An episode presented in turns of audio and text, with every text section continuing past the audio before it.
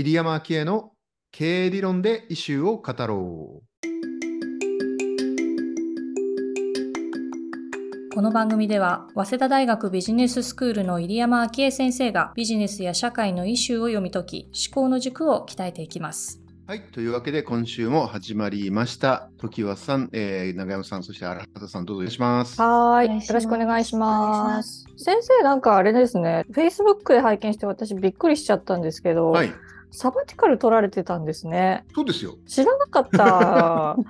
私たち聞いてないですよそうなのこのこの1年半ずっとサバティカルだったんですよ。そうなの聞い いや私すごいね、謎だったんですよ。先生すごいあのマニラとか東京行き来がすごいですね、最近生活変わられて激しくされていて、よくこれで授業もやられるなと思ってたんですけど、一応そういうことだったんですね。だからこそ動きやすかったっていうことなんですか？あそうです。よりそうで、あの、サバティカルってちなみにあの知らない方のために申し上げると、多分日本語だと在外研究機関っていうやつなんですよね。うん。あの期間は時間の方の期間ですね。それで、えっと、つまり、これは別に日本だけじゃなくて、世界中の大学の先生は結構持ってる仕組みで、簡単に言うと1年か2年、まあ大体世界的には1年なんですけど、うん自分のいる大学を離れて、これ大学の研究者に与えられる仕組みなんですが、自分のいる大学を1年間離れて、まあ、どこか外の大学、うんまあ、理想的には海外が望ましいんですけど、に所属して研究をすることで、まあ、まずその自分のいる大学から離れるから授業とかやらなくなるんで、えっと余分な余分というかあれですけど研究外の負担が減ると。はい。で当然ながらさらに外の世界を見ることで、その見聞を広めて、まあ、僕がよく言う知の探索みたいなやつですけど、それであの研究に集中して、外の研究機関で、それで研究成果をしっかり上げて、研究者としてのさらなる遠くで、遠くに行くことでの学びを得てくださいというのが在外研究機関で、基本はほとんどの世界中の大学にあると思います。で、うんアメリカにもあります。で、うん僕がいた、僕はあの博士号とったピッツバーグ大学はたまたまなかったんですけど、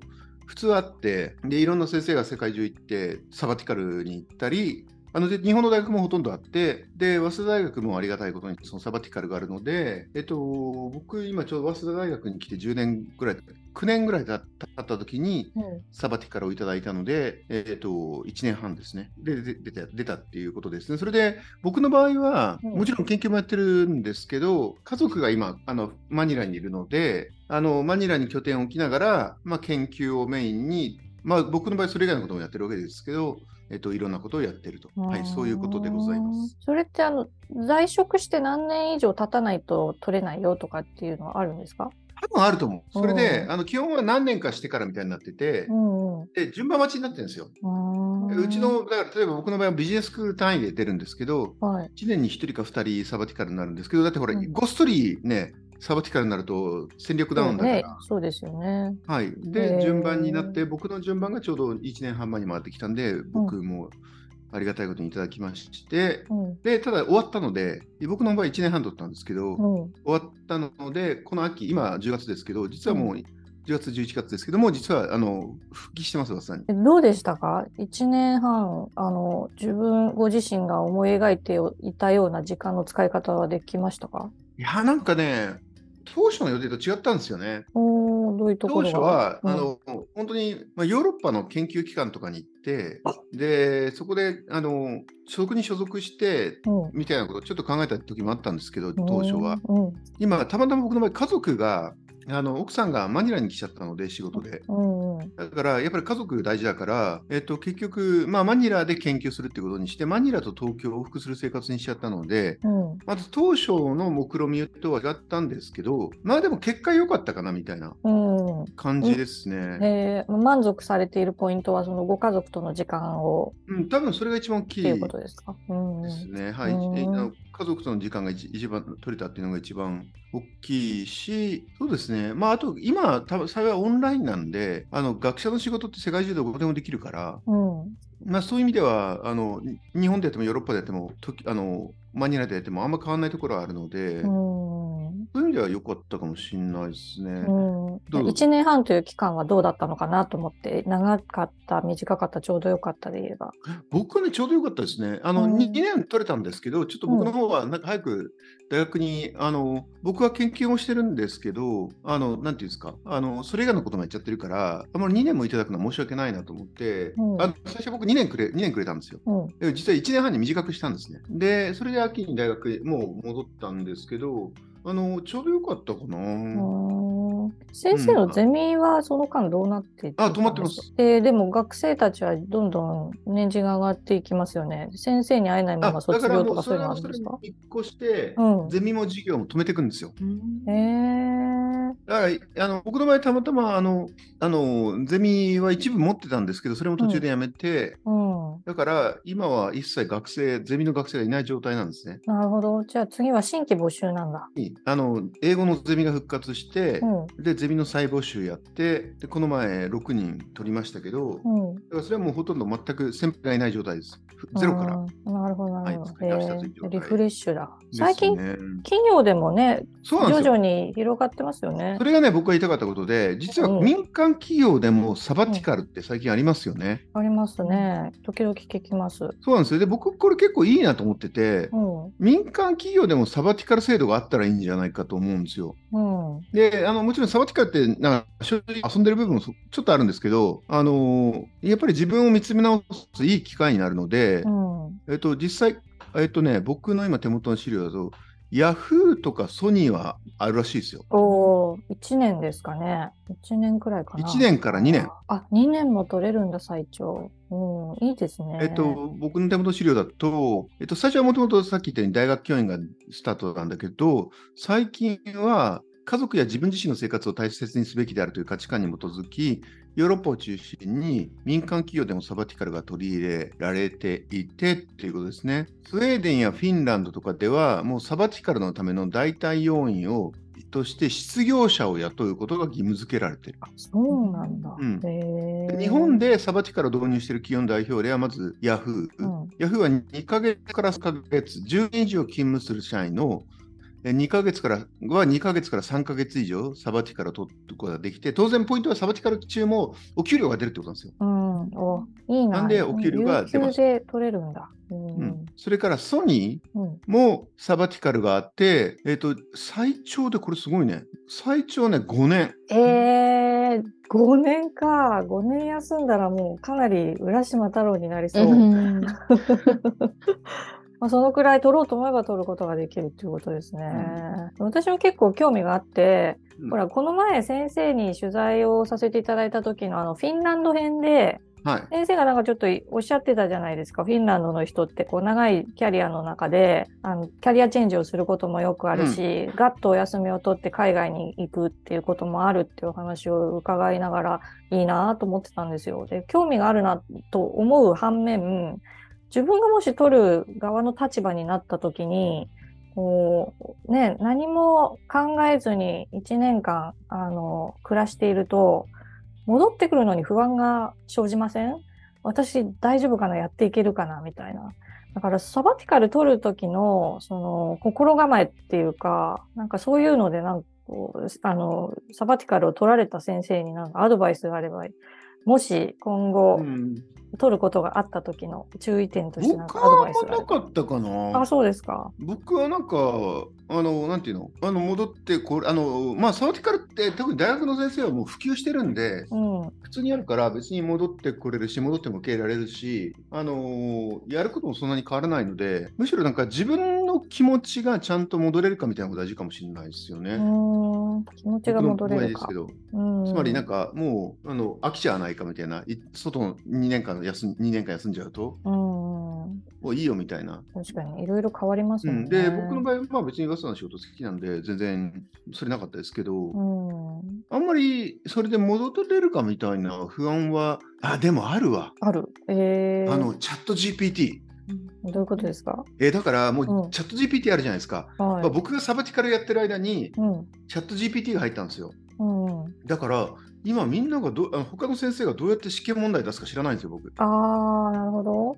だってどうせ試験問題出したってチャット GPT の使うから学生、うん。うんあの僕よりいい答えだ作るじゃないですか。うんうん。その対策ね分かってない。へえそっか、そういう不安があるわけですね。まあ不安というか、まあどうするんだろうなと思って、うん僕、あの、だから大事なのはあんまり不安っていうより、どうせ分かんないこと世の中いっぱいあるから、うん。あの、それも含めて楽しみなんですけど、うん。それが大きな変化ですね、僕にとっては。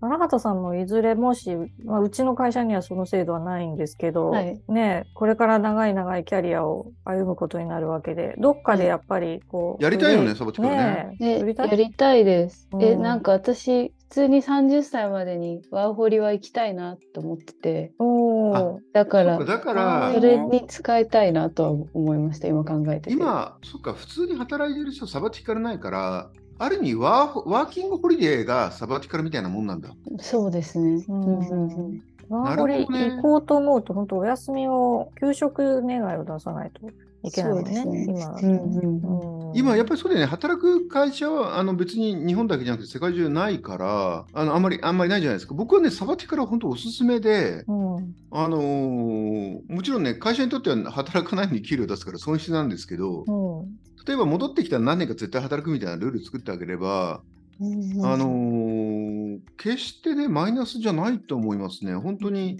僕はなんか、たまたま家族がいるからマニラ来ちゃったけど、本当に外の世界見て、自分を見直して、で、当然ね、いろんな世界の見聞を広めてくるんで、プラスしかないと思うけどね。うん。だってほら、この番、この連載で言ったと思うんですけど、出戻り人材がすげえ重要っていう話をしたかもしれませんけど、はい。会社を辞めて、うん辞めてから戻ってくる人が一番最強ですっていう。うんなんでかっていうと、いろんな世界を見た上で、この会社一番いいやってロイヤリティを持って帰ってくるわけじゃないですか。うんそういうわけで、サバティカルは別にそのロイヤリティは分かんないけど、まあでもロイヤリティ高まると思うんですよね。世界中見てきて、ありがとう、この休みくれてっていう風になって、うんで、しかもいろんなところを見て帰ってくるから、サバティカル制度は民間企業にあっていいと思いますけどね。うんちなみに先生もあれなんですか、サバティカルの時には有給なんですか？報酬は出た上であでいただきました。から、ですね。そこ大きいよな。給食だと本当に収入も途絶えてしまうので、うん結構ね、あの、ためらう、取るかどうかためらうところですけど。確かね、7割だったかな？全部出たんだけど、覚えてないけど、大学とかにやったら7割とかだと思いますけど、別に7割でもね、全然。いやーそういうこともうありがたいですよ。あラートさんちなみにワーホリン、あの社会人版サバティカルやったらどこ行きたいんですか？え、自分はスペイン語をちょっとやってたんで、スペインかなって勝手に思って。ます。なんかスペインが取りやすいって出てきたし、スペインいいなって思って、なんかイギリスとかもいいかなと思うんですけど、なんか多分めちゃくちゃ高いだろうし、今物価やばいし、うん い今の話ですけど、あとなんかすごいイギリスは倍率が高いっていうのを調べたらああ、そういうリアルだよね。そうなんですよ。なんで、えっとなんかとどっちかっていうとラテンの方が私は好きなので、ナッツを見てる。スペインかなとか考えたりはしてます。うん時和さんどうですか？もしサバティカルあったら。サバティカル、今、だから、荒畑さんの話聞いて、確かにワーホリいいかもと、うんがぜん思っていましたね。カナダだけに行きたいな、私は。カナダ。うん、なかなかできないですよね。仕事を休んで、一旦この現場を離れて、ある程度まとまった期間をどっかで過ごすって。うんだって今って最大で一番長い休暇って会社勤めだと10日ぐらいですか？そのくらいじゃないですか。我が社はですね、ちなみに、勤続休暇、休勤続休暇っていうのがあって、5年勤続で、えっ、と、5日間だっけ ?5 年勤めると5日、10年で10日とか、なんかそのくらいのお休みは特別休暇はもらえるんですよね。でもそのくらいだと思います。いや、確かに休暇あった方がいいよね。僕だからやっぱり1年半休んだので、まあ休んだって僕の場合働いてるんですけど、でも大学の仕事は少なくともしがなしなかったから、全然やっぱり見る世界違いますよね。自由だし。なんかこう、あれですか、サバティカル休暇を取る前の授業のこうあのに向かう態度と、今回こう取り終わって復帰してからの自分ご自身の態度とねこういうとこが変わったみたいなのあります？あありますあります。僕の場合、多分この1年半でまた自分では、僕自身がバージョンアップしてるので、うん。世界中いろんなもの見てるし、あと、ちょっと大学の仕事やらなかったけど、他にいろいろやってるので、あの、1年半ですごい、なんていうか、僕の場合なんか、あの、僕自分で遅咲きだと思ってるんですけど、あの、すごい成長してるなって思います。だからこの成長してる自分を持って帰ってきて、また早稲田で授業をやるのはすごい楽しみだし、うんうん、っていうのは僕の場合は幸いありますね。だから楽しみですね。なるほどね楽しみだけど逆に自分で言うのだけど自分の目線がちょっと上がってるから早稲田がつまんなかったら やめちゃうかもしれないから楽しもうって思ってます私ねだからねサバティカル休暇を制度として設けてる会社ってやっぱり会社として自信があるのかなっていう気がしますよ。うん、うん、やねあのお休みに出してもきっと戻ってきていい仕事をしてくれるだろうっていうふうに思えるってことはやっぱりそれだけ会社がね。アカデミックの先生だと多分ね、大体10年ぐらいいると大体その大学にいる人が多いんで、うん、それはあるのかもしれないですね。うん、でもどうして逆に永山さんとかは組織に所属しないじゃないですか。はい。だから多分サバティカルってないじゃないですか。うん、ないんですよね。でも自分でスケジュールをコントロールすれば1年休もうと思休めるけど、うん、多分1年休もうと思うと結構大変じゃないですか、生活も含めて。そうなんですよ。できればね、あの大学行ったりしたいんですけどね。あのあ、やっぱりそうなんですね。はい。やっぱりそうですね。お休みもらったら勉強したいですね。うん。そうですね。勉強したい。みんな休みをもらって勉強したいんですね。うん。アップデートしたいですよ、本当。先生がおっしゃるように。だうちだと、今、うちのビジネススクールもだからそういうふうにして勉強したい人がいっぱい来てくれるんですけど、うん、休みもらえないから、早稲田大学のビジネススクールも夜間種プログラムって言って、うん、平日の昼働いてるけど、平日の夜に勉強しに来てくるのと、あと土曜に土曜に勉強しに来てくれるプログラムがすごい人気で、であともう一個昼のプログラムあるんですけど、昼のプログラムの人は本当にもう強引に休める人いないんで、会社を辞めるか、あと最近多いのは産休とかをうまく利用して。てくださる女性の方がいらっしゃいますけど、やっぱ難しいですよね。いや、過酷だと思いますね。自分の経験を考えても。確かに産休育休は、あの、仕事の上ではブレイクになるんですけど、それは子育てというあの仕事をしている期間ですから、本来ね。そこをなんとかこじ開けて大学に通うっていうのは相当覚悟と体力が必要だろうなと思います。ちょっとね、こういう流れ広がってきてるけど、日本の制度だとまだまだだいぶ無理をしないと取れないかもしれないということで。もし、だからあれですよね、自分のお勤めの会社にこういう制度があるならもう使わない手はないですから、ね、ぜひぜひ活用していただきたいと、ね、この手元で Yahoo、ソニー、リクルートテクノロジーズ、グルナビあたりが日本だとやってるみたい。でも、フランスだと結構、やっぱりさすがフランスですね。フランスだと最大で6ヶ月から11ヶ月の長期休暇を取ることができるし、スウェーデンは最長1年の休暇を取ることができるし、ドイツも労働時間貯蓄制度というのがあって、残業した時間を貯蓄してその分休めるっていう。えー、えー、あそれ日本人に合ってるんです、確かに貯蓄することができる。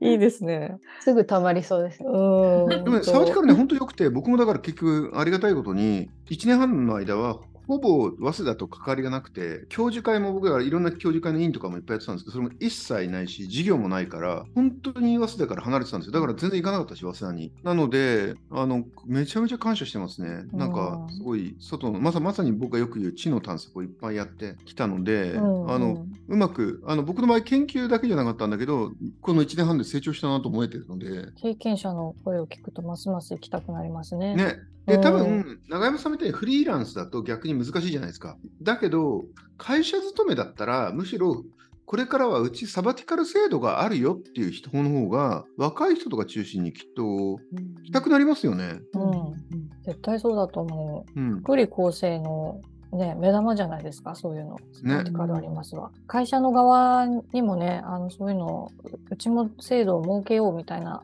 流れがどんどん来てくれるといいなと思います。うん、はい、あと、これもよく言う話なんですけど、えっと、僕がそのロート製薬の取締役やってるわけですけど、ロート製薬の山田会長に、ロート製薬って日本で一番最初に副業を解禁した会社なんですよね、うん、大手で。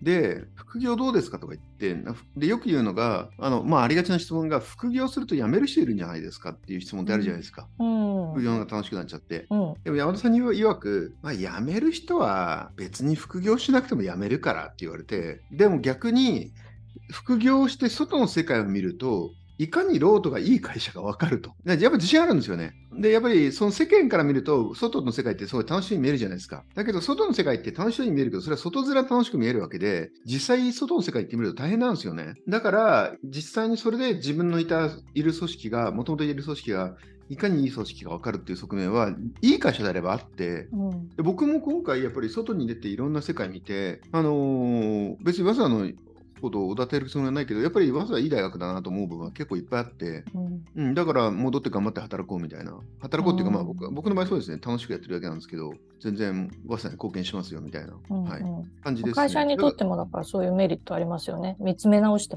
もらうっていう、ね、そうですね、そうですね。うんうん。だから組織と個人のいい緊張関係を作るっていう意味では、サバティカルはありなんでしょうね、本当は。うん思いました。先生の経験から、ちょっと私も気になってたサバティカルの今日はお話でした。ぜひ、はい、ビジネスインサイドも入れましょう、サバティカルを。ちょっと、これをうちの社長に聞いてほしい。ぜひ。お願いします。1年間。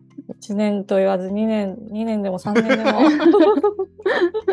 いや、本当にこの先のね、キャリアがまだまだ長いですからね。もう今、あの人生100年時代とか言われてますからね。うん、まあ、1回、2回のあのキャリアのあのお休み、充電期間っていうのは、もうこれからマストになってくるんじゃないかなと思います。はい、そうすると逆に、長山さん、うん、長山さんはフリーランスだけど、フリーランスで働く以外に組織であえて働く意味が出てきますよね。あ、確かに確かに。うん、ね。最近フリーランスで転校っていう方、周りでも増えてますけど、そうするとなんで組織にいなきゃいけないんだっけってちょっと思うところがあるんですけどね。うん、でもフリーランスに、で、フリーランスは逆に言うと、やっぱり、あの当たり前だけど、ちょっとすみません、失礼ないかったら申し訳ないですけど、お給料の保証ないから、仕事入れるだけ入れるってなるじゃないですか。そうですね。でもそこであえて組織にいると1年か2年サバティカルあるよってなると、むしろ組織の魅力が出てきますよね。うんうん、いや、本当に羨ましいです。長山さんもどうですか？ビジネスインサイドで働いてもらって。サバティカルないけど。休暇取ってすぐ辞める。はい、今日はサバティカル休暇のお話でした。このくらいにしておきましょうか。はい、ありがとうございました。ありがとうございます。ありがとうございました。